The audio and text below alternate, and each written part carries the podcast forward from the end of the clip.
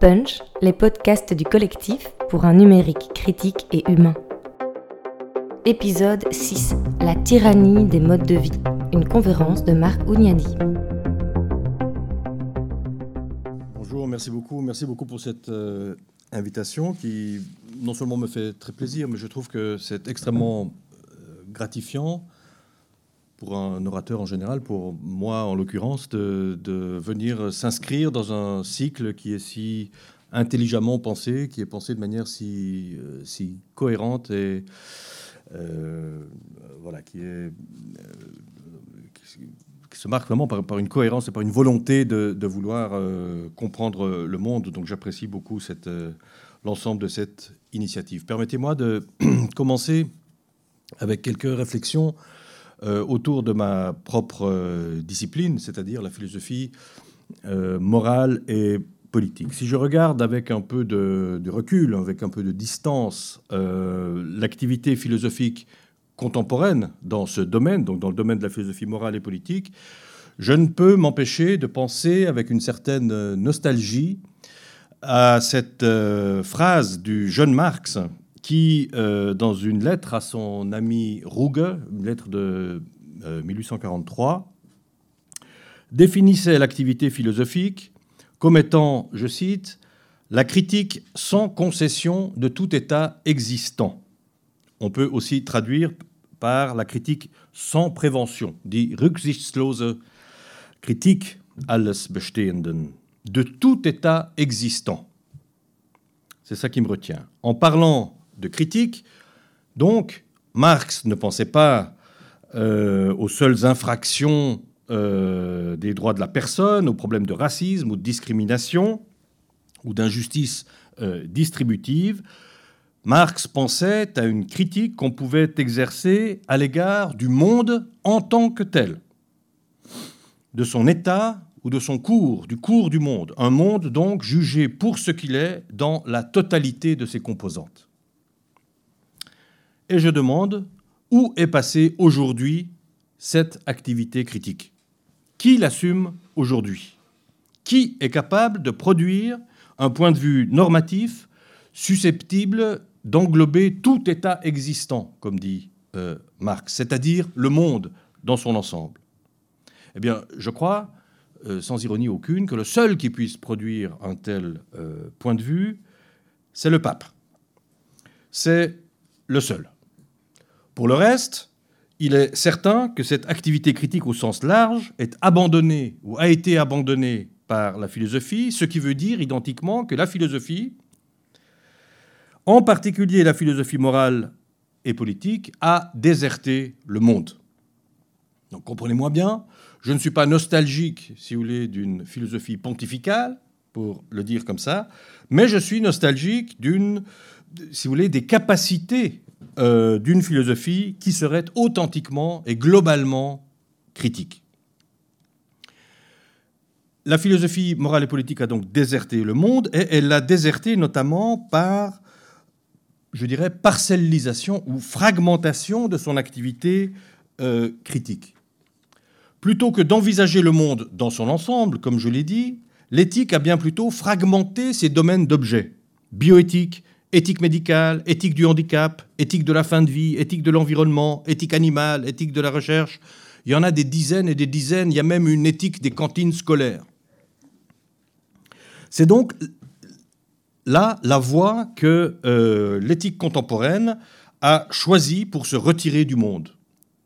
Régionaliser les éthiques, fragmenter l'éthique, l'atomiser, la pulvériser, littéralement l'analyser notre éthique est devenue analytique. C'est évidemment là le moyen le plus sûr pour soustraire à tout questionnement de fond le monde lui-même et de permettre par conséquent aux forces systémiques qui gouvernent ce monde de se développer sans entrave. L'éthique d'aujourd'hui se mue ainsi en l'exact inverse du projet de critique générale rêvé par le jeune Marx et se fait plutôt la complice enjouée de toute réalité existante la complice du système. Au vu des évolutions massives que nous subissons aujourd'hui et que j'évoquerai aussi, c'est là, évidemment, me semble-t-il, un sérieux problème. Donc, dans le contexte d'aujourd'hui,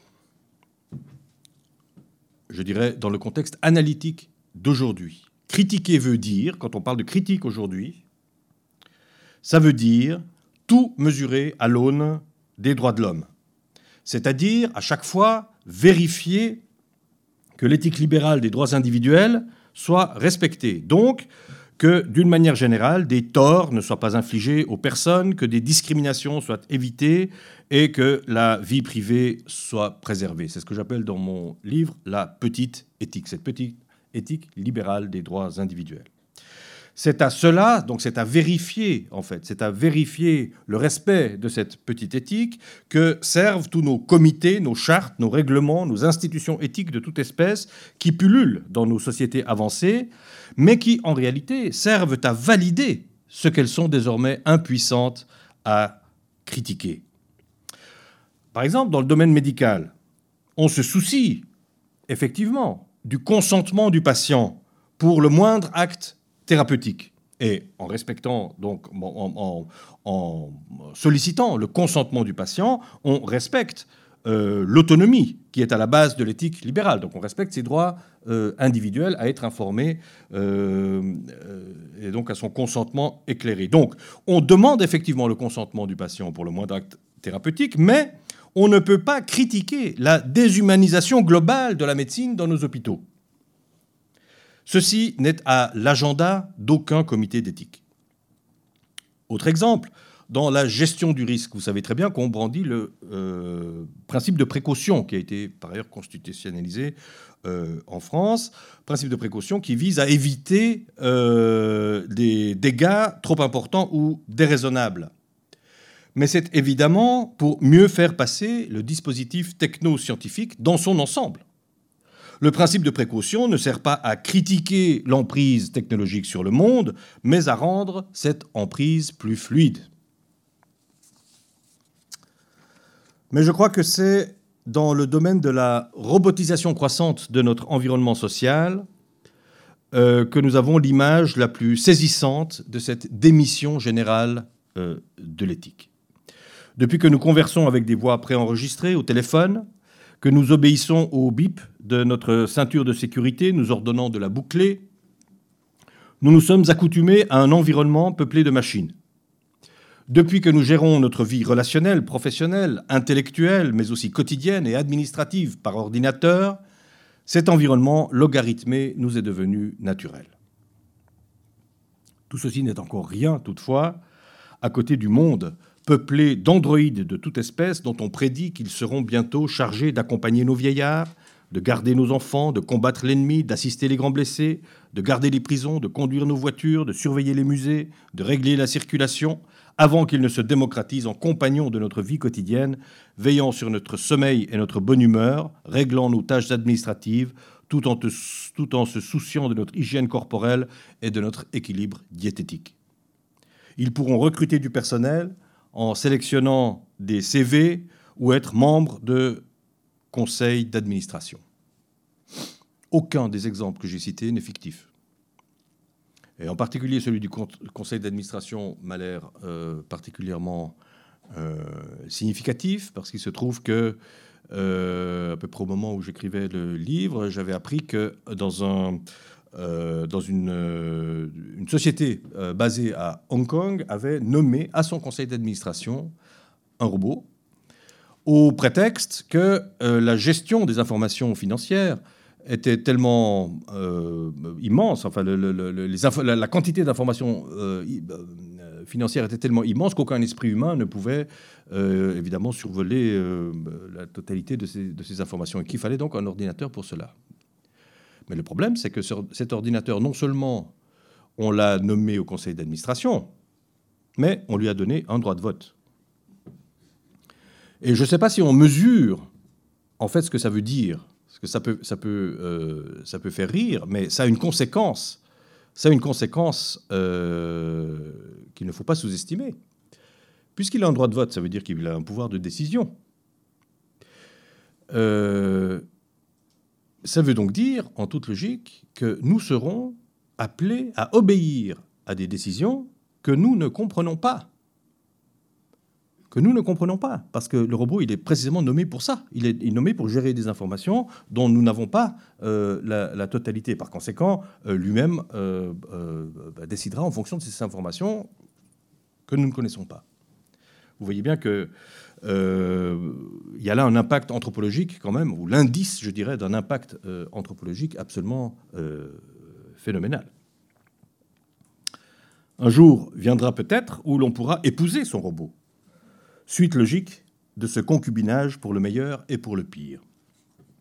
En tout cas, les recherches de pointe au Japon euh, portent sur les robots empathiques, capables de décrypter les sentiments suffisamment pour pouvoir jouer le rôle de substitut humain dans une relation euh, sociale. Bon, moi, personnellement, je n'y crois pas une seconde, mais donc ça se fait, donc on le fait. ce, que, je ne crois pas, c'est c'est que y arrivent. Donc, euh, simplement, la, palette, si vous voulez, des sentiments humains est telle que, ces appareils devront nécessairement rester euh, extrêmement sommaires. Mais ce n'est pas, pas le sujet aujourd'hui. En tout cas, ce qui est sûr, c'est que l'imagination des chercheurs, couplée au capitalisme intelligent, parce que le capitalisme est intelligent, la première chose que je dis à mes étudiants, si vous voulez critiquer le capitalisme, ne sous-estimez pas l'adversaire. Le capitalisme est très intelligent. Donc euh, l'imagination des chercheurs couplée à ce capitalisme intelligent n'a guère de limite dès lors qu'il s'agit d'imaginer un monde technologiquement allégé des contraintes matérielles et corporelles qui nous enchaînent au monde. En tout cas, c'est là le monde auquel on nous accoutume peu à peu, invention par invention, annonce par annonce, euh, pensez à, la quantité d'annonces euh, technologiques que nous avons par jour, mais aussi, enfin, Google s'en charge bien avec les Google Glass, Google Car, Google Médecine, Google Livre, Google je sais pas quoi. Euh, je pense que c'est là vraiment un, ensemble dont il, faudrait parler en soi, si vous voulez. Et surtout, c'est je crois que c'est toute une évolution sur laquelle se greffe avec aisance le projet post-humaniste. J'aurais beaucoup à dire sur le projet post-humaniste, je travaille beaucoup aussi là-dessus. Ce n'est pas mon sujet aujourd'hui, euh, mais je crois qu'il y a là une, euh, si vous voulez, il ne faut, il faut pas oublier que le, le, patron de Google, le patron euh, ingénieur de Google, qui s'appelle Ray Kurzweil, hein, donc c'est l'ingénieur en chef de Google, c'est pas exactement n'importe qui dans l'organigramme, si vous voulez, est un transhumaniste, un post-humaniste affirmé. Hein, Ce n'est pas un secret que je vous livre là, vous trouvez ça, cette information. Il, euh, théorise le transhumanisme, le posthumanisme, etc. Moi, je pense que euh, toutes ces avancées technologiques, comme ça, euh, invention par invention, vous voyez, les lunettes, etc., etc., tout ça vise à nous accoutumer à ce, à ce projet final, au fond, d'un post-humain euh, euh, entièrement euh, hybridé, à la, hybridé à la machine et où l'homme finalement deviendra superflu. Je pense véritablement que c'est un projet qu'ils ont. Mais je reviens à mon sujet d'aujourd'hui, parce que certes, par rapport à toute cette robotisation, qui est un de mes thèmes favoris, c'est un peu le fil rouge de mes réflexions, euh, on peut dire que d'un point de vue euh, éthique, à chaque, fois qu'on met un, nouveau robot sur le marché, on se préoccupe effectivement de l'innocuité de la nouvelle invention. On crée des commissions, des commissions d'éthique, pour euh, garantir le respect informatique de nos vies privées, et on veille à ce que la sécurité finale, ou la sécurité des usagers finaux c'est-à-dire vous et moi, euh, soit garantie. Par conséquent, l'éthique est sauve, d'une certaine manière. Mais voilà le problème. Alors même que les règlements éthiques se multiplient, on ne peut plus traiter de la question éthique fondamentale, de la question de savoir si c'est bien là le monde que nous voulons, un monde peuplé de robots, si ce mode de vie est bien celui que nous choisirions, un mode de vie fait d'interaction avec des cerveaux programmés. Si cette société est bien celle que nous souhaiterions, une société où l'on abandonne les plus vulnérables, vieillards, enfants, malades, aux machines parce qu'on n'a pas le temps de s'en occuper. Et donc, voilà une illustration spectaculaire, me semble-t-il, du paradoxe éthique dans lequel nous vivons. dans le respect éthique des droits individuels, on nous prépare un monde qui est peut-être éthiquement détestable et socialement pathologique. Cela veut dire que tout en respectant parfaitement l'éthique des droits individuels, nous participons en fait à la construction d'un monde qui pourrait être parfaitement indésirable du point de vue de notre vie sociale. Un monde éthique juste, mais socialement pathologique.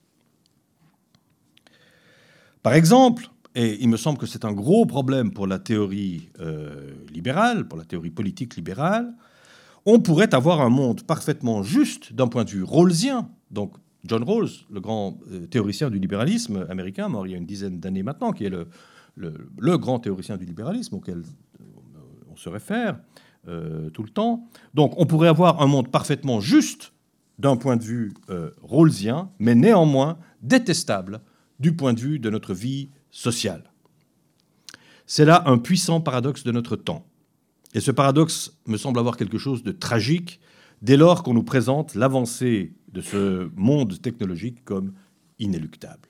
Donc, L'éthique libérale fait plus que simplement permettre le déploiement mécanique du système. Elle y a une part active, en permettant de blanchir éthiquement, de blanchir éthiquement un monde dont on se garde bien d'interroger la qualité éthique en général. Lorsque l'on songe que l'entreprise Google s'est dotée d'un comité d'éthique, au moment même où l'année dernière elle a acquis pour un demi-milliard de dollars un laboratoire d'intelligence artificielle, on voit l'immensité du paradoxe que j'ai en vue. Car il est évidemment impossible que ce, que ce prétendu comité d'éthique critique éthiquement le projet même auquel Kurzweil, que j'évoquais à l'instant, s'est attelé. Il en va de même du bourgeonnement des institutions éthiques que j'évoquais tout à l'heure. Peut-on sérieusement croire que le système qui installe tous ces comités attende d'eux qu'ils soient critiques, je veux dire critique du système? Tout au contraire, il attend bien plutôt d'eux qu'ils le rendent incriticable. Il s'agit de blanchir éthiquement un projet qui est en lui-même soustrait à toute critique possible. Alors ceci constitue à la fois mon constat de départ et une thèse importante sur nos sociétés d'aujourd'hui. L'éthique individualiste libérale et toutes les institutions qui l'incarnent et la soutiennent, comme ces chartes, comités, commissions, normes, règlements, déclarations, etc., cette éthique, euh, donc, centrée sur l'évitement des torts, cette éthique constitue le facteur immatériel, c'est immatériel parce que ce sont des droits et des libertés, hein, cette éthique constitue donc le facteur immatériel le plus important de la reproduction matérielle de nos sociétés. Loin d'être un outil de critique ou de questionnement du système, l'éthique libérale favorise, fluidifie et garantit sa reproduction. C'est là, à mon sens, un point essentiel, mais négligé dans la théorie et philosophie euh, sociale, c'est-à-dire la complicité objective de l'éthique libérale avec la reproduction du système on nous présente toujours l'éthique libérale comme une, espèce de, de, protection, en fait, comme le système, puisqu'elle protège les droits individuels. Mais ça, c'est une vision à courte vue. Au contraire, l'éthique libérale euh, favorise directement et activement la reproduction du système. Ces deux phénomènes euh, sont dans un rapport de causalité. C'est parce que c'est parce qu'on se focalise exclusivement sur l'éthique des droits individuels que les modes de vie peuvent s'imposer à nous aveuglément. Donc les, deux phénomènes, c'est euh, l'importance euh, toujours croissante, au fond, dans notre vie sociale de l'éthique euh, individuelle, et de l'autre côté, la reproduction du système. Ce que je veux montrer, au fond, c'est ça une thèse, une thèse centrale, euh, c'est que euh, les deux choses sont dans un rapport de euh, causalité. C'est parce qu'on se focalise sur les droits que le système peut se déployer. Or, cette dépossession de nos modes de vie a son origine dans le dogme, dogme libéral de la séparation du public et du privé. Car si nous ne pouvons rien dire sur ces modes de vie, l'emprise qu'ils ont sur nous, si les éthiques se sont fragmentées et retirées du monde, c'est parce que nous tenons strictement séparés les sphères privées et les sphères publiques. La sphère publique, comme on le voit exemplairement chez Rawls, toujours, euh, mais en fait c'est la réalité de nos États constitutionnels modernes, donc cette sphère publique est gouvernée par un principe de neutralité qui empêche qu'on puisse publiquement imposer de façon délibérée une certaine conception du bien. Or, les modes de vie qui s'imposent de manière non délibérée, précisément, sont justement quelque chose de global, de collectif, de commun. Nos choix de vie individuels ne peuvent donc les influencer. J'appelle mode de vie, un mot que j'ai déjà employé ici, j'appelle mode de vie ce qui s'impose ainsi à nous et qui nous affecte si fortement, tout en étant hors de notre portée. Je suis conscient de donner à ce terme un sens euh, légèrement différent de celui qu'il a dans son sens courant. Pour moi, mode de vie désigne les attentes de comportement, les attentes de comportement durablement imposées aux acteurs par le système. Les attentes de comportement durablement imposées aux acteurs par le système. Ainsi, on attend par exemple de nous que nous gagnions notre vie en travaillant. Voilà une immense attente que nous impose euh, le système. Et qu'un système, par exemple, comme euh, un projet, par exemple, comme l'allocation universelle, veut, découpler. Mais du coup, on voit aussi les résistances que ça, que ça engendre.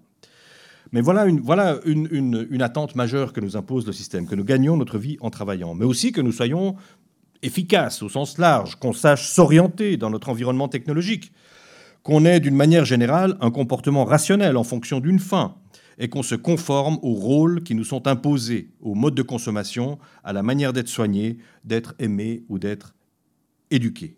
Ce sont là des attentes qui s'imposent objectivement, c'est-à-dire indépendamment des préférences des acteurs. Donc, les modes de vie désignent des attentes générales de comportement. À l'inverse, des pratiques comme faire des achats sur Internet, par exemple, utiliser la télévision comme babysitter, ou aller en vacances à Ibiza, ne sont pas, ne sont pas, pour moi, ce que j'appelle des modes de vie pour une raison simple, pour la raison que ce ne sont pas des attentes de comportement exigibles par le système. Le système n'exige pas de vous que vous alliez à Ibiza. Il vous y incite, il vous, de tout ce que vous voulez, mais il n'attend pas de vous que vous euh, le fassiez. Il ne l'exige pas. Ce sont là des pratiques qui sont rendues possibles. Par exemple, le tourisme de masse, évidemment, avec les low cost et, tout le système qui va avec. Donc, ces pratiques sont rendues possibles par un certain état du développement euh, technique et culturel du système. Et ce sont effectivement des pratiques que beaucoup adoptent par confort, par conformisme, par manque d'imagination, par paresse, ou simplement parce que ça leur plaît. Et ces pratiques sont assurément, à bien des égards, caractéristiques de euh, notre époque. Mais ce ne sont pas des attentes de comportement. Encore une fois, les modes de vie ne disent pas ce que les acteurs font, mais ce qu'on attend d'eux qu'ils fassent. J'appelle donc mode de vie ces attentes générales de comportement durablement imposées aux individus par le système. Alors vous me direz, pourquoi est-ce si important, au fond, de distinguer les attentes de comportement des simples pratiques que je viens de, décrire. Bon, je ne veux pas m'étendre sur cette question, mais je vais en dire deux mots, mais je ne veux pas m'étendre. Mais en réalité, pour moi, c'est très important. Mais c'est un problème, si vous voulez, d'épistémologie de la, théorie euh, sociale, et je ne vais pas développer ça ici, mais disons simplement qu'il euh, s'agit d'abord de, de, de, savoir comment est-ce qu'on, dans une théorie sociale, si vous voulez, il s'agit de savoir d'abord comment on représente les acteurs. C'est une question très importante de savoir, au fond, comment on représente les acteurs dans une euh, euh, théorie sociale. Le terme d'attente, la notion d'attente de comportement, qui n'est pas du tout familière hein, en théorie sociale, euh, donc j'en suis, bien conscient, la, la, notion d'attente permet de décrire les acteurs de telle manière qu'ils aient une marge de manœuvre d'action. Pourquoi? Eh bien tout simplement parce qu'une attente, ce n'est pas quelque chose qui contraint. Une attente, c'est quelque chose à laquelle vous devez répondre, mais ça ne vous contraint pas comme les rails du tram euh, contraignent, si vous voulez, la circulation euh, du, tram. Et puisque c'est une attente qui nous est imposée, on peut, en principe, répondre par oui ou par non. On peut s'écarter de ce qui est attendu, euh, etc. Alors, encore une fois, je ne vais pas insister sur ce point, mais on a là, avec cette approche par les attentes, par les modes de vie comme attentes, on a là une approche qui euh, diffère fondamentalement de l'image de l'acteur qu'on peut avoir dans la sociologie de Bourdieu. Euh, euh, par exemple, qui est beaucoup plus déterministe par rapport au, contexte, au contexte sociaux. Les habitus sont des choses qui, au fond, s'imposent euh, sans, reste, on va dire, euh, à l'acteur. Et c'est un problème sérieux pour la sociologie euh, bourdieusienne par ailleurs. Mais donc, voilà, et j'ajoute encore un élément important sur cette notion d'attente. Pourquoi c'est important, ces attentes? C'est que les attentes sont quelque chose que les acteurs sont censés intérioriser. On intériorise les attentes. Les enfants euh, dès le plus jeune âge, évidemment, intériorisent les attentes des parents, ils intériorisent le, rythme de vie, les, habitudes familiales, etc. Et donc, euh, ce sont des attentes qui spontanément, on les intériorise. Donc, elles ont un effet de subjectivation euh, très important. Mais ce qui m'importe, moi, dans la notion d'attente, c'est qu'elle place au cœur de la théorie sociale l'acteur lui-même. Parce qu'il n'y a que l'acteur qui peut ressentir les attentes. Et donc, si on parle d'attente de comportement, c'est qu'on se met d'emblée du point de vue des acteurs sociaux, pas du point de vue du système, pas du point de vue de l'observateur qui décrit le système de l'extérieur et l'explique, mais du point de vue des acteurs qui ressentent une attente. Voilà, en gros, disons épistémologiquement, euh, ce, qui me, ce qui me retient dans cette notion euh, d'attente. Je suis naturellement prêt à développer cela si, si vous le souhaitez, s'il y a lieu dans la euh, discussion.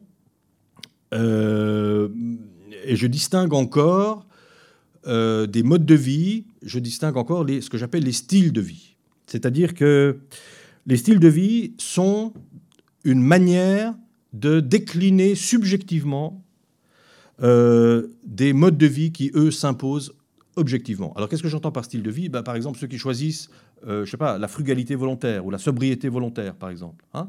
Ou bien ceux qui choisissent de ne pas avoir de smartphone en disant je, je, n'en participe pas, ou de ne pas se mettre sur les réseaux sociaux, ou des choses comme ça. Bon, ça, ce sont euh, des euh, styles de vie qui, effectivement, euh, sont un choix individuel, sont une déclinaison subjective de ce que, par ailleurs, le système impose. Je me retire des, systèmes, des, des, réseaux sociaux, mais évidemment, ces, ces, réseaux sociaux s'imposent quand même objectivement euh, à la, société. Mais moi, euh, je, me, je me retire. Donc, vous voyez, c'est un exemple pour dire que justement les attentes ne contraignent pas, en fait, laissent une marge et donc donnent une image de l'acteur qui a une marge dans ses choix euh, individuels. C'est la raison pour laquelle il est essentiel de caractériser des modes de vie comme des attentes de comportement qui ne déterminent pas les acteurs, mais les poussent et les incitent euh, à agir durablement de telle ou telle euh, manière, tout en ne pouvant éviter de leur laisser individuellement une certaine marge de manœuvre. Euh, ce que je veux dire avec ce point de vue de la première personne, parce que c'est ça, une attente, quand on parle d'attente, c'est qu'on se place du point de vue des acteurs, donc du point de vue de la première personne, c'est que le mode de vie est, en quelque sorte, la face vécue du système par les acteurs la face vécue du système par les acteurs, c'est-à-dire la zone de contact par laquelle euh, les acteurs assurent leur intégration sociale, puisque s'intégrer à la société, c'est adopter ces modes de vie. S'intégrer à une société, c'est adopter les euh, attentes de comportement, c'est savoir répondre aux différentes euh, attentes de comportement. Et donc, vous voyez que dans ce, dans modèle des attentes, ce qui est déterminé dans le système, ce ne sont pas les acteurs, puisque eux peuvent répondre encore. Ce qui est déterminé, ce sont les modes de vie eux-mêmes, qui, eux, dépendent en quelque sorte mécaniquement du système. Et c'est pourquoi ils échappent, ces modes de vie, ils échappent aux acteurs, quand bien même ces acteurs sont des acteurs démocratiques. Ça, c'est le paradoxe démocratique, si vous voulez, c'est que, c'est que euh, nous sommes des acteurs démocratiques parce qu'on peut choisir ceci et cela, mais en fait, on ne peut pas choisir ce qui nous affecte le plus, c'est-à-dire nos modes de vie. Nos modes de vie, eux, sont mécaniquement imposés euh, par le système. Il me semble qu'un exemple particulièrement frappant de cette emprise du système sur nos vies, et malgré tout, toute notre armature de droits individuels, et je dirais même à cause de cette armature de droits individuels, un exemple particulièrement frappant, c'est la manière dont euh, le modèle de l'évaluation s'est imposé à nous. D'abord dans le monde du travail, où on évalue les travailleurs, et puis on évalue aussi les managers, et, etc., puis les directeurs. Euh, bon. Euh, donc c'est un modèle qui s'est imposé d'abord dans le monde du travail, puis de proche en proche dans tous les domaines de la vie sociale. Le modèle de l'évaluation est devenu un véritable mode de vie, c'est-à-dire une attente que tous les travailleurs, puis tous les individus ont intériorisé. D'autant que s'est installée une certaine réciprocité des rôles, chacun d'entre nous étant plus ou moins appelé au cours de son existence sociale à être tantôt évalué, tantôt évaluateur. Vous avez reçu, je viens de découvrir ça, euh, petite euh, fiche ici, ben voilà, c'est exactement ce que je veux dire, mais euh, il y a exactement les mêmes icônes et les mêmes questions dans les toilettes de l'aéroport de Zaventem, par exemple. Euh, où euh, quand vous sortez, on vous, on vous, demande de presser sur un bouton euh, vert, orange ou rouge selon votre degré de satisfaction des, toilettes. Donc vous voyez que ce modèle de l'évaluation s'est véritablement infiltré, même dans des hauts lieux culturels, et je dirais même de résistance culturelle, parmi nous. Et il est donc clair que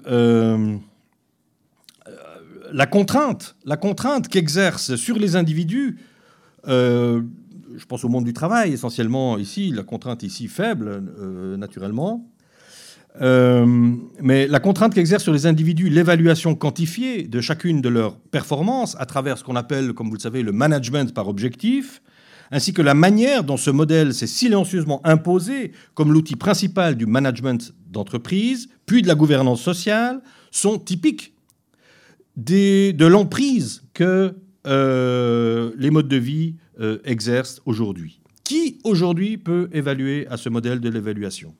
Les médecins sont contrôlés par la sécurité sociale, les employés sont évalués par leurs managers, les managers par leurs patrons ou N plus 1, les N plus 1 par leurs actionnaires. Les États européens sont évalués par la Commission de Bruxelles, comme les démocraties émergentes le sont par le FMI. Les étudiants sont évalués par leurs professeurs, les professeurs par leurs étudiants, les évaluations sont évaluées par les administrations des universités et les universités sont évaluées par les Chinois. Partout, la quantité, pardon, partout la qualité, partout la qualité doit s'exprimer en quantité. Le chiffre est devenu une seconde nature. Il a installé sa cage de fer, imposant aux individus un mode de vie que personne n'a choisi, mais que tout le monde subit. J'ajoute que le, nouveau modèle économique de l'ubérisation dont on parle tant est intrinsèquement, c'est son principe même en fait, lié à l'évaluation chiffrée, puisque là, ce sont les usagers qui, par ce moyen, exercent entre eux le contrôle du service mis sur euh, le marché. Alain Suppiot, euh, juriste, professeur au Collège euh, de France, a écrit un livre euh, tout à fait remarquable l'année dernière sur, sur la question de ce qu'il appelle la gouvernance par les nombres. La gouvernance par les nombres, c'est-à-dire cette dictature du chiffre qui s'installe à tous les niveaux de la société, du plus individuel, voire du plus intime, voire du plus intime, jusqu'à la régulation planétaire. Alors lui, Alain Suppiot, euh, approche ces phénomènes sous l'angle du droit, en montrant comment cette frénésie de la quantification tous azimuts modifie en profondeur le rapport au droit et à la normativité sociale euh, en général. C'est là son thème. J'aimerais juste souligner pour ma part combien cette, euh, quantification généralisée érode durablement la confiance. La confiance sociale, nécessaire non seulement à la vie des institutions, mais d'une manière générale au commerce des hommes entre eux. Euh, d'une manière générale, on n'étudie pas assez euh, le phénomène de le, caractère absolument fondateur, fondamental euh, de la confiance dans euh, les relations humaines. Cette tyrannie de l'évaluation dessine en effet une société où la confiance est tendanciellement remplacée par la performance. La parole donnée par le résultat escompté, le gouvernement de soi et des autres par la discipline des chiffres, la communication par la concurrence généralisée. Il en résulte d'une manière générale des comportements où le calcul remplace le jugement. Tout cela suppose en outre l'usage d'un langage extrêmement, extraordinairement appauvri, réduit à sa seule fonction constative de transmission d'informations quantitatives codées en chiffres. Le calcul, avec son immédiateté objectivée, est l'autre de la confiance qui parie sur la promesse et prête foi à la parole tournée vers l'avenir. Ça, c'est la confiance. C'est cette confiance-là qui érode la dictature du chiffre. Si je mentionne euh, cela, c'est pour montrer que ces phénomènes qu'on peut décrire à un niveau euh, très abstrait, comme l'emprise des modes de vie, c'est au fond assez abstrait comme expression, euh, mais en réalité, donc, ces phénomènes entraînent en fait des modes de subjectivation, donc un rapport à soi hein, en tant que sujet. Qu'est-ce que c'est qu'être un individu entraînent donc des modes de subjectivation qui ont un impact qui, vont, qui va bien au-delà des phénomènes eux-mêmes comme ici la quantification. Ce n'est pas juste de la quantification, c'est quelque chose qui euh, profondément euh, affecte euh, notre subjectivité, y compris notre subjectivité la plus intime. et, donc ce sont des phénomènes qui sont susceptibles de façonner très profondément ce que Christian Laval, par exemple, vous l'avez cité, euh, appelle une norme d'existence. Ça, façonne des normes, ça forge, ça forme des normes d'existence qui s'imposent à nous et qui modifient notre rapport aux autres et notre rapport euh, à nous-mêmes. C'est dire que euh, les modes de vie tels que je les définis ne forment pas une couche superficielle qu'on pourrait modifier à notre gré comme on change de vêtements.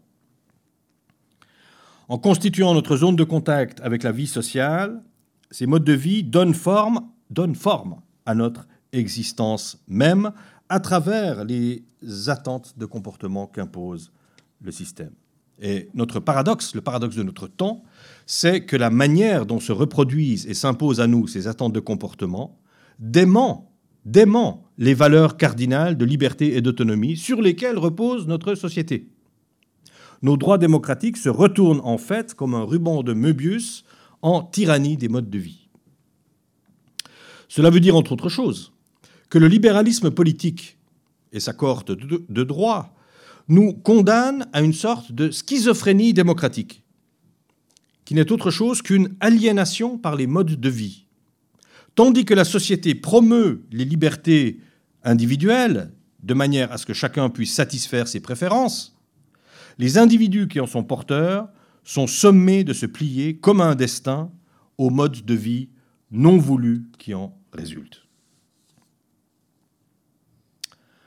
Maintenant, j'aimerais noter encore euh, que euh, toute cette tendance du dessaisissement, qui, va dans le sens du dessaisissement de nos modes de vie, d'une dépossession de nos euh, modes de vie, puisqu'en fait, il s'impose à nous euh, sans que nous, puissions dire quoi que ce soit. Euh, et donc, cette tendance qui, je viens de montrer qu'elle est en fait alimentée par ce que j'appelle la petite éthique, donc l'éthique des droits individuels, cette tendance à la dépossession est encore aujourd'hui puissamment amplifiée par l'extension de l'industrie numérique, qui vise à prendre possession de tous les domaines de l'existence. Et je partage sur ce point les analyses d'Éric Sadin, que vous avez reçu ici euh, l'année dernière, qui entre-temps a écrit un livre euh, qui vient de paraître maintenant il y a quelques semaines, qui s'appelle La silicolonisation du monde. Hein. Avant, il avait écrit euh, La vie algorithmique. Euh, donc je partage ces analyses d'Eric Sadin, mais aussi celles d'un Bernard Stiegler, euh, tel qu'il les développe dans La société automatique et plus récemment dans le livre qui s'appelle euh, dans, la dans la disruption. Ce que je ne partage pas, en revanche, j'en dirai un mot, ce sont les propositions normatives, si vous voulez, qu'ils font pour l'avenir. Sur la question que faire, nous divergeons et nous débattons. J'y reviendrai à l'instant. Mais ce avec, avec, quoi je suis d'accord, euh, si vous voulez, c'est de, de, dénoncer une chose qui d'ailleurs a été anticipée dans la philosophie de la technique par des auteurs comme Jacques Ellul, un auteur qu'on a tendance un peu à oublier, mais qui, a écrit... bon, d'abord, il a écrit énormément de livres, mais il a écrit un livre tout à fait remarquable qui est Le système technicien, je l'ai euh, relu récemment et c'est tout à fait frappant, ces anticipations. C'est un livre des années 70, euh, je pense. Donc, euh, Jacques Ellul, par exemple, mais aussi Hannah Arendt, dans son livre de 1958, La condition de l'homme moderne, et, et, aussi Foucault, donc, ont anticipé. C'est-à-dire qu'ils ont tous dénoncé par avance l'automatisation de la société, qui pour tous ces auteurs va de pair avec une certaine automatisation de l'homme. Donc, euh, ce que je veux dire, c'est que des auteurs tout à fait contemporains comme Eric Sadin ou, Bernard Stiegler s'inscrivent au fond dans cette ligne qui remonte déjà maintenant à plus d'un demi-siècle, hein, où des auteurs particulièrement clairvoyants, Anna Arendt, Jacques Ellul, euh, Foucault, où il dénonçait, si vous voulez, cette automatisation euh, de la société. Alors ces deux auteurs, Sadin et Stigler, dénoncent tout cela dans une perspective différente, ou analysent tout cela dans des perspectives différentes. Ce que fait Sadin, par exemple, Eric Sadin, c'est d'analyser et dénoncer les mécanismes colonisateurs qui opèrent à partir de la Silicon Valley, et il en montre toute la logique et toute la stratégie, si vous voulez. Il, montre comment la production des big data à travers tous nos dispositifs connectés, smartphones, objets connectés, etc., euh, alimente ce qu'il appelle le technolibéralisme, euh, technolibéralisme qui entend profiter de tous euh, nos gestes pour mieux contrôler nos comportements au sein d'une société devenue purement euh, fonctionnelle. Mais donc l'analyse de Sadin se, trouve, se situe à un niveau, je dirais, de, de, fonctionnement du système et il veut montrer la manière dont la technique, la technologie et la politique participent de concert à la marchandisation intégrale de la vie, à ce qu'il appelle une industrie de la vie, puisque c'est comme ça qu'il appelle au fond toute cette emprise du numérique, une industrie de la vie. Donc son analyse, elle est sociétale et civilisationnelle, elle est avant tout faite en termes politiques, au sens où pour lui, toute cette évolution du numérique va vers une érosion, si vous voulez, de tous nos acquis démocratiques. Donc ça, c'est le type d'analyse que fournit Sadin. Bernard Stiegler, lui, propose un autre, une autre type d'analyse. C'est une analyse qui est faite sur une base euh, phénoménologique, c'est-à-dire il veut montrer comment la numérisation de nos existences va détruire ce qu'il appelle, avec Husserl, notre vie noétique, c'est-à-dire la vie de l'esprit. Euh, et la, grande originalité de, l'approche de, Stigler est d'aborder les technologies de l'information non pas comme un système de, de valeurs à combattre, etc., mais à travers l'analyse de l'impact euh, que euh, ce système numérique a sur notre expérience, et en particulier euh, sur la structure temporelle de notre expérience intime. Donc vraiment au niveau, si vous voulez, du, du vécu de, de l'expérience. Hein. il le montre avec ses, en partant de Husserl, à partir des, les rétentions et les protensions. Bon, je ne vais pas entrer là-dedans, mais juste pour l'exemple qu'il donne, je ne sais pas s'il l'a développé ici, mais un exemple qu'il aime bien, c'est celui des cookies, vous savez, qui s'infiltrent dans nos, dans, dans, nos recherches. Enfin, dès qu'on fait une recherche sur, euh, je sais pas, Zalando, Amazon, euh, etc., vous savez qu'après, pendant des mois, vous recevez des publicités qui vont dans, dans le sens de ce que vous avez déjà euh, acheté, ou en tout cas ce que vous avez déjà cherché. mais Stigler montre, par exemple, c'est l'exemple concret qu'il donne pour expliquer ce que cette notion d'expérience de, du temps, c'est que, en fait, grâce à la géolocalisation, etc., qui fait partie de tout ce système numérique. Ce qui se passe, c'est que vous marchez dans la rue, euh, et puis tout d'un coup, tac, vous recevez une, information, comme quoi 20 mètres à droite, vous avez la paire de chaussures, euh, ou une paire de chaussures qui pourrait vous intéresser parce que vous avez cherché euh, quelque chose d'analogue il y a deux mois sur, votre site. À gauche, vous avez le vin, et puis etc. Donc il vous géolocalise, etc.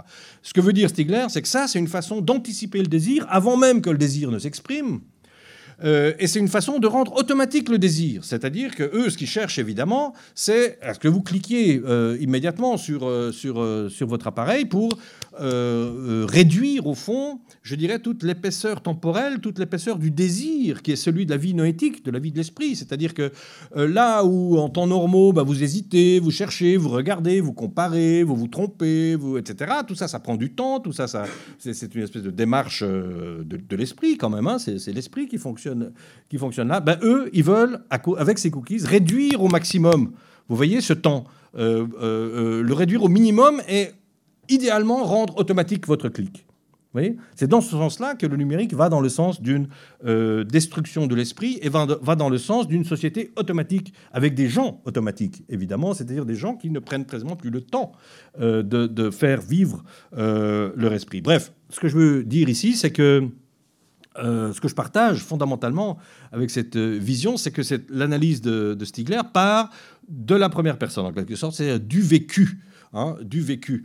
Euh, ce qu'il appelle les protensions, c'est justement ce temps. Protension, c'est ce qui tend vers dans le futur, donc c'est une projection dans le futur. Et donc précisément, vous avez envie d'une paire de chaussures, mais alors vous allez à la rue neuve, vous regardez à gauche, à droite. C'est ce temps-là qui veut être réduit. Donc cette protension veut être euh, euh, réduite au maximum pour être rendue automatique. Et donc finalement, annihiler ce, temps de la euh.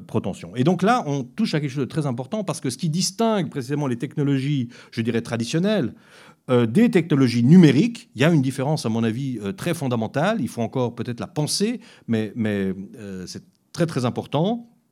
Ce qui les distingue donc, c'est que dans ces technologies numériques, il y a la volonté délibérée de se substituer à notre expérience noétique donc de s'immiscer dans notre subjectivité.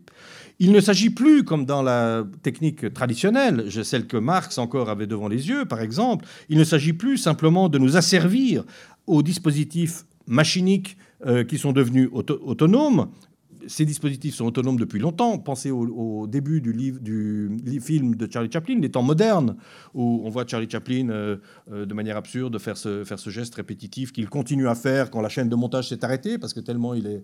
etc. Bon, là, on est complètement asservi face à une, machine, mais il ne s'agit plus de ça. Il ne s'agit plus d'être euh, asservi à ce système machinique, mais il s'agit de se substituer à notre vie psychique elle-même voyez Et par exemple, un exemple comme les Google Glass, c'est très très intéressant, c'est très important, parce qu'en fait, euh, à travers les Google Glass, il y a la volonté, en fait, d'épouser notre perception elle-même.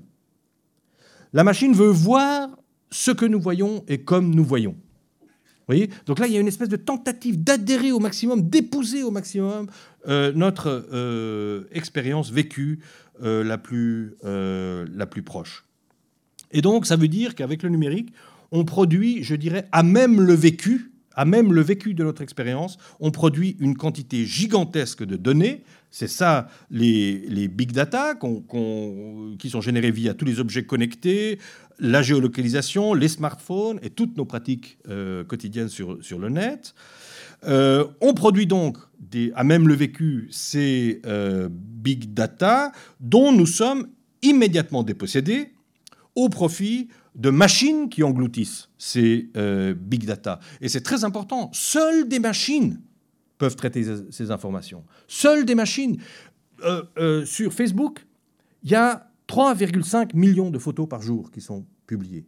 Il y a un demi-milliard de Twitter qui sont publiés par jour. Il n'y a aucun esprit humain, évidemment, qui peut euh, euh, surveiller, superviser, euh, prendre en compte simplement ces informations. C'est juste impossible. Ces big data sont donc faites pour les machines. Il n'y a que elles qui peuvent gérer cette quantité de données. Eh bien, j'ai montré tout à l'heure, la première partie de mon exposé, comment toute la morale des droits individuels participait activement euh, d'un système qui produit des modes de vie qui nous échappent euh, complètement, eh bien ici, avec le numérique, ce ne sont plus les droits individuels qui participent à cette dépossession de nous-mêmes, mais quelque chose qui participe de manière plus intime au vécu.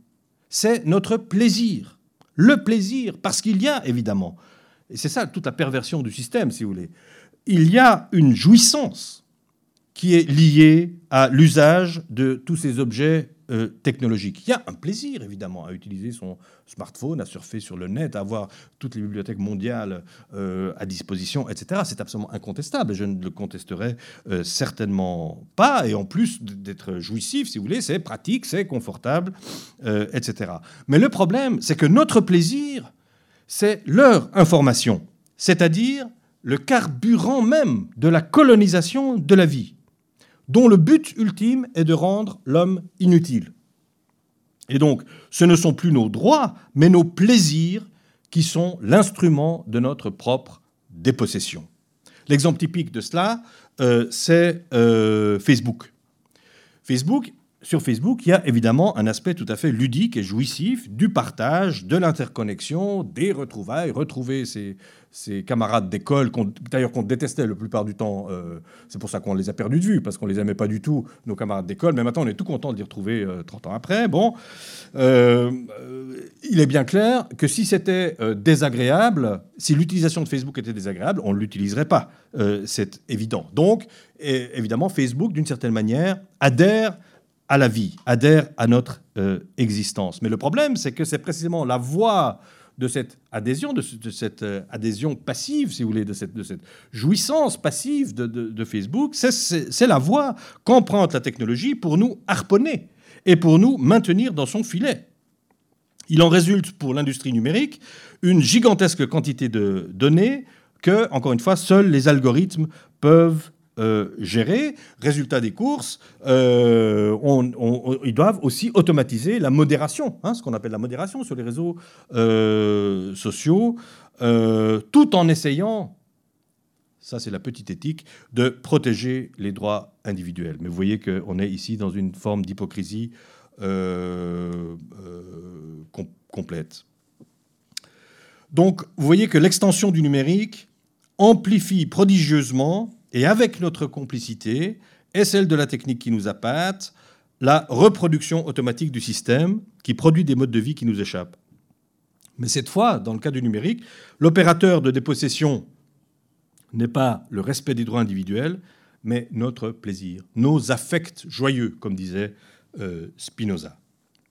Le système a réussi à faire de nous les agents producteurs de notre propre schizophrénie. Parce qu'il y a quelque chose de schizophrène. C'est-à-dire qu'évidemment, sur Facebook, on se trouve confortablement. On se trouve dans son monde avec des gens qui nous aiment, qui nous like, qui, euh, etc. Euh, euh, bon, c'est d'ailleurs un problème pour Facebook, hein, c'est que ça génère, ce, système par affinité génère ensuite des, tas d'autres phénomènes. Je ne vais pas entrer là-dedans, mais bon, par exemple, on l'a vu avec, c'était bien la question de, l'élection de Trump aussi, où finalement, voilà, c'est aussi un effet multiplicateur, parce que si vous avez aimé une fois, ben, on vous envoie que des messages. Pour les terroristes, c'est la même chose. Hein, donc, il y a trois ou quatre jours, et, il y a eu cette association euh, de YouTube et d'autres pour, pour euh, lutter contre le terrorisme, etc. Bon, moi je, moi je crois que c'est vraiment de la supercherie, mais et de l'illusion, mais, mais euh, voilà, ils l'ont fait. Et donc, euh, parce que c'est un problème pour le terroristes. Si quelqu'un a de la propagande djihadiste, il reçoit plein de propagande djihadiste. Hein, c'est l'effet multiplicateur. C'est ce qu'on appelle, en termes plus techniques, l'enfermement algorithmique. C'est-à-dire que c'est la répétition, au fond, du, euh, du même. Donc, à la fois, si vous voulez, on est bien chez soi, sur Facebook, avec son réseau d'amis, etc. Euh, et en même temps, donc on se sent autonome. On a construit un petit, un petit monde de manière autonome. Hein, en choisissant ses amis, choisissant ses contenus, etc.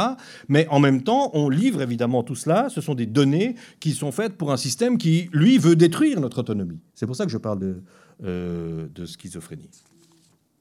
Bon. J'en viens à la dernière partie de mon exposé. Je ne sais pas quand j'ai commencé, mais bon. Euh, voilà. Donc, aujourd'hui, il y a évidemment un grand défi et ce grand défi euh, consiste à surmonter ce paradoxe de la schizophrénie démocratique euh, qui en euh, résulte. Pour le dire autrement, il s'agirait, c'est ça le grand défi, de se réapproprier, de trouver la voie, une voie pour se réapproprier les modes de vie, alors que nous vivons dans un monde où tout concourt à nous désapproprier des modes de vie. Donc vous voyez bien que la tâche n'est pas mince. Alors, quelques réflexions à ce propos.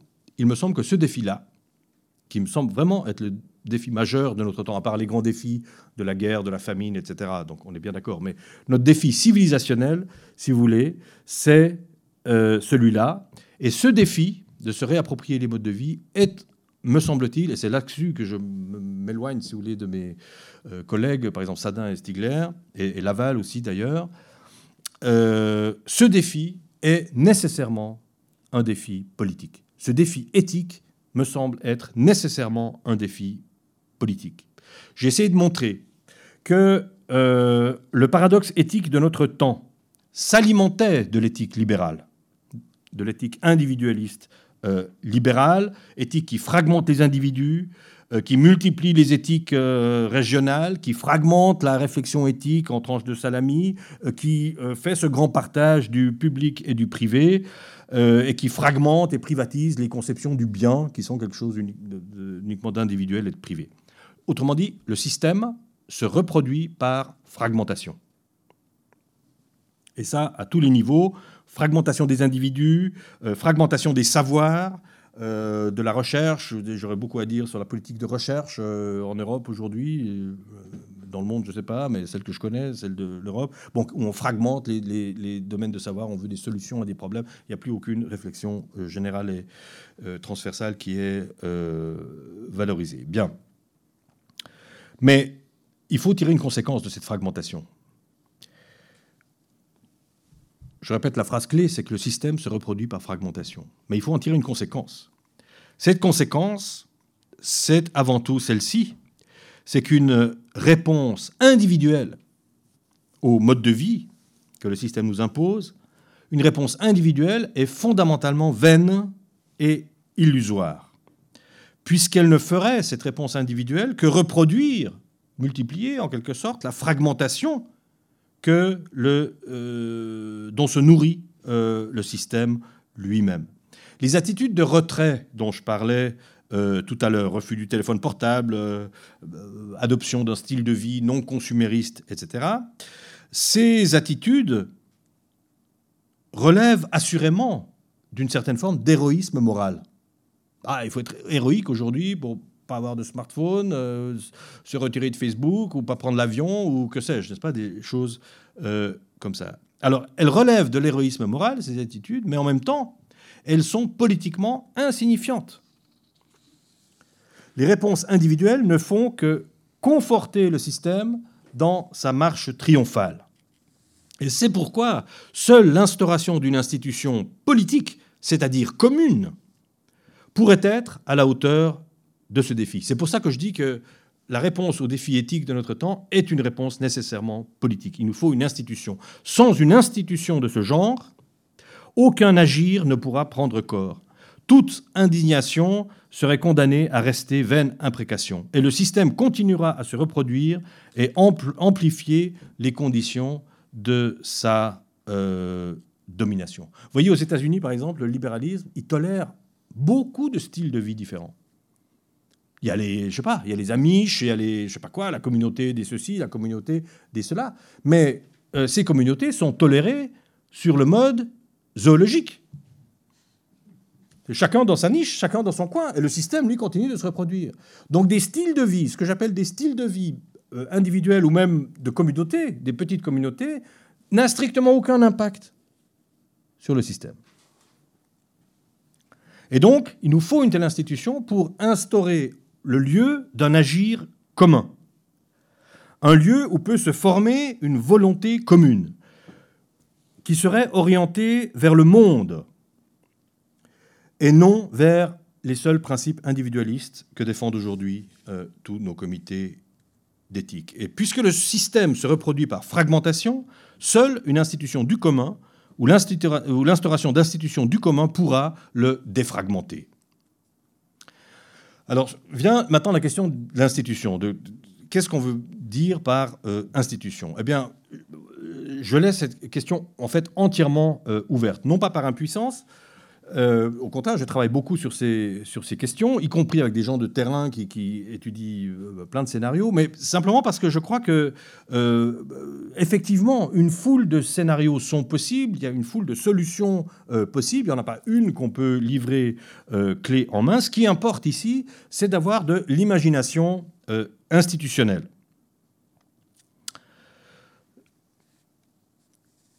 Moi, je parle dans mon livre de parlement de mode de vie. Bon, mais j'y tiens pas plus que ça. C'est une proposition. C'est, euh, euh, voilà. Il est tout à fait possible qu'une telle institution euh, soit, par exemple, une telle institution peut être permanente ou pas permanente. par exemple, vous voyez, quelque chose qui n'est pas permanent, c'est le modèle des États généraux. Les États généraux, c'est des réunions. Euh, alors moi, je trouve qu'on ferait bien de réunir des États généraux de la robotisation, ou des états généraux du post-humanisme, ou des, états généraux du numérique. Vous voyez Puis voilà, on, fait une grande discussion, euh, si possible mondiale, etc. Et, voilà, puis on passe à autre chose. Mais on, peut aussi, on pourrait aussi avoir une institution durable. Mais vous voyez, il est absolument nécessaire, c'est absolument nécessaire d'avoir une institution qui soit à la hauteur des défis que nous lance l'industrie privée. Parce que ça, c'est un aspect dont je n'ai pas parlé, mais tout ça, c'est l'industrie privée qui nous, qui nous, euh, nous l'impose. Ça, c'est une chose que Sadin, par exemple, euh, montre euh, très très bien. Il y a plein de modèles dans, les, dans la théorie démocratique. Par exemple, le, le, le, vous voyez, pour vous montrer combien mon idée d'une institution n'est pas utopique, c'est qu'en fait, c'est une idée qui était à la base, qui était à la base de euh, l'institution de la démocratie. Depuis l'origine, la démocratie, le système démocratique, j'entends le système politique démocratique, c'est compris euh, depuis l'origine euh, avec deux chambres. C'est ce qu'on appelle le bicamérisme. Alors il y a une chambre des représentants du peuple, etc. Et puis il y a une deuxième chambre qui est supposée euh, non pas redupliquer la première, mais traiter d'autres choses. Le général de Gaulle voulait instituer euh, le Sénat sur ce mode, c'est-à-dire avec des gens qui seraient pour De Gaulle, non pas issus des partis, mais de la société civile, pour représenter au fond l'ensemble de la société civile, avec comme visée non pas la défense de son parti et, des élections, mais avec comme visée le bien commun, quoi, le bien de, le bien de, la société.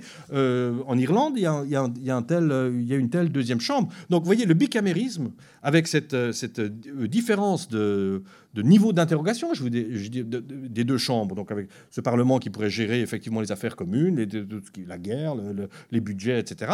Mais l'autre, qui, l'autre euh, évidemment, qui, qui, a une visée euh, commune. C'est une, c'est une intuition démocratique fondamentale, celle que je dis. Simplement, il faut...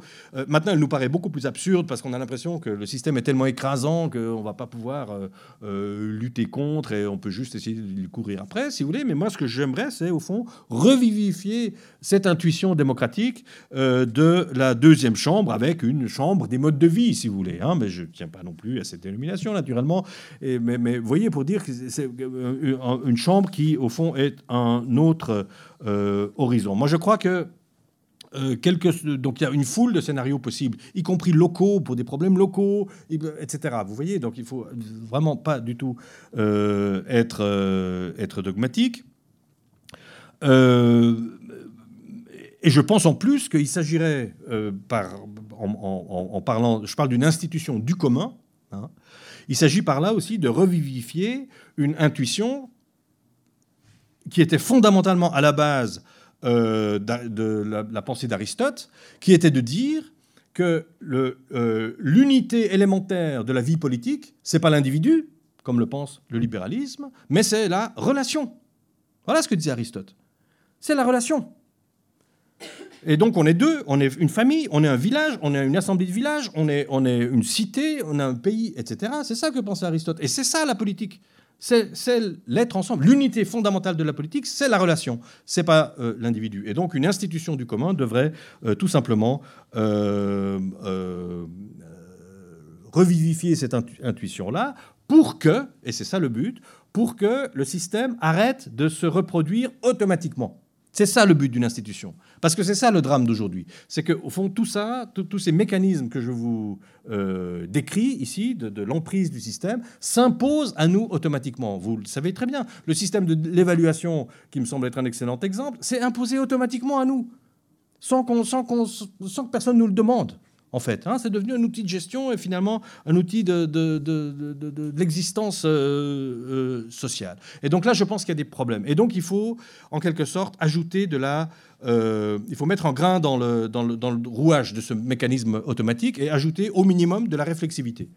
C'est-à-dire faire en sorte que ces questions ne soient pas automatiquement s'imposent automatiquement à nous, mais que nous prenions le temps euh, euh, euh, d'y réfléchir. Alors je termine. le problème auquel nous avons donc à faire face, c'est celui de produire du commun, là où tout le système non seulement s'oppose à la production du commun, mais se nourrit même directement de la destruction du commun. C'est ce que j'appelais la fragmentation. Mais produire du commun, qu'est-ce que cela veut dire? Sur la question des modes de vie, cela ne veut certainement pas dire désigner et imposer un mode de vie comme étant le bon. Ça, c'est une objection qu'on fait souvent. Oui, vous voulez un parlement des modes de vie, mais alors au fond, vous remplacez une tyrannie par une autre, c'est-à-dire la tyrannie du système par une tyrannie de, ceux qui vont décider de quel est le bon euh, mode de vie. Non, il ne s'agit pas du tout de ça. Produire du commun, ça veut dire instiller de la réflexivité, de la pensée, de la critique, enrayer la reproduction automatique du système. Je crois que avec Stigler, tout est fait aujourd'hui pour abolir la réflexion, pour renoncer à la compréhension, pour estomper toute critique. Et euh, il me semble que dans cette perspective, si on prend ce diagnostic au sérieux, il me semble certain que, par exemple, dans les scénarios euh, institutionnels à envisager, les outils numériques ou les réseaux sociaux qui sont des produits emblématiques de nos modes de vie, ont un rôle ou auraient un rôle de premier plan à jouer dans cette recomposition politique euh, du commun. C'est pourquoi je parle d'un parlement des modes de vie, mais d'un parlement virtuel des euh, modes de vie. Et ce serait d'ailleurs joyeux, joyeusement ironique, que de retourner les évolutions actuelles de nos modes de vie, qui sont automatiques, de retourner donc euh, euh, ces évolutions des modes de vie qui, donnent lieu, qui, ont donné lieu à la naissance d'Internet, par exemple, les retourner contre la manière dont ces modes de vie euh, évoluent. Bon, il y a plusieurs difficultés, je, donc j'entends pas ignorer non plus les, difficultés. Hein. Par exemple, je vous donne une difficulté, parce que je, veux conclure, j'abuse de votre patience, mais y a, par exemple, il y a une difficulté qui est très nette avec si on, pour le, un Parlement virtuel, par exemple. C'est que euh, Internet est un extraordinaire outil de participation et de mobilisation. D'accord? On mobilise, vous le savez, avec les pétitions, euh, il y a plein de choses. Très facile de mobiliser. Les printemps arabes, nous en avons donné l'exemple, etc. Donc Facebook est un. Euh, enfin, Facebook, les réseaux sociaux en général sont un, formidable outil de mobilisation et de participation. Mais ce ne sont pas des outils de délibération. Et il faut absolument distinguer ici la participation et la mobilisation de la délibération moi, il me semble évident qu'un outil politique devrait être un outil de délibération. Or, délibérer sur Internet, c'est quelque chose de difficile. Et donc là, c'est là que je dis, il faut faire, il faut faire travailler notre imagination institutionnelle, trouver des dispositifs. Et c'est tout un domaine de recherche. Hein. Ils, existent. Il y a plein de, solutions qui sont, qui sont euh, proposées précisément pour euh, euh, favoriser, pour favoriser cette délibération. Et donc, je conclus c'est ça le défi théorique, euh, à la fois théorique et pratique, si vous voulez, que nous lance aujourd'hui la politique du commun. C'est de articuler cette politique du commun, cette future politique qui n'existe pas encore, l'articuler aux droits démocratiques fondamentaux auxquels nous tenons avec raison. Hein? Je ne suis pas en train de dire que les droits individuels, ce n'est pas important. Le problème, c'est qu'on fait de ces droits individuels l'horizon indépassable de notre politique. C'est ça le problème. Moi, je crois qu'il s'agirait plutôt de faire accéder la démocratie à un palier supérieur de l'âge démocratique en permettant la réappropriation démocratique et réflexive à tous les niveaux pertinents de nos modes de vie. Alors je n'ignore pas les difficultés de principe, ni les difficultés pratiques qui sont liées à un tel programme, mais songeons qu'en l'absence d'un tel objectif, dans le monde robotisé et automatisé et numérisé qu'on nous prédit, ce seront de fait, de fait, les programmeurs informatiques qui auront la main basse sur nos modes de vie. Alors, il y a naturellement un prix à payer euh, pour l'instauration euh, d'institutions du commun. Par exemple, il faut réviser le grand partage public-privé. Euh, je crois que c'est euh, indispensable et ce n'est pas rien. Mais je crois sincèrement que le prix à payer serait encore beaucoup plus grand si on ne le faisait pas. Je vous remercie.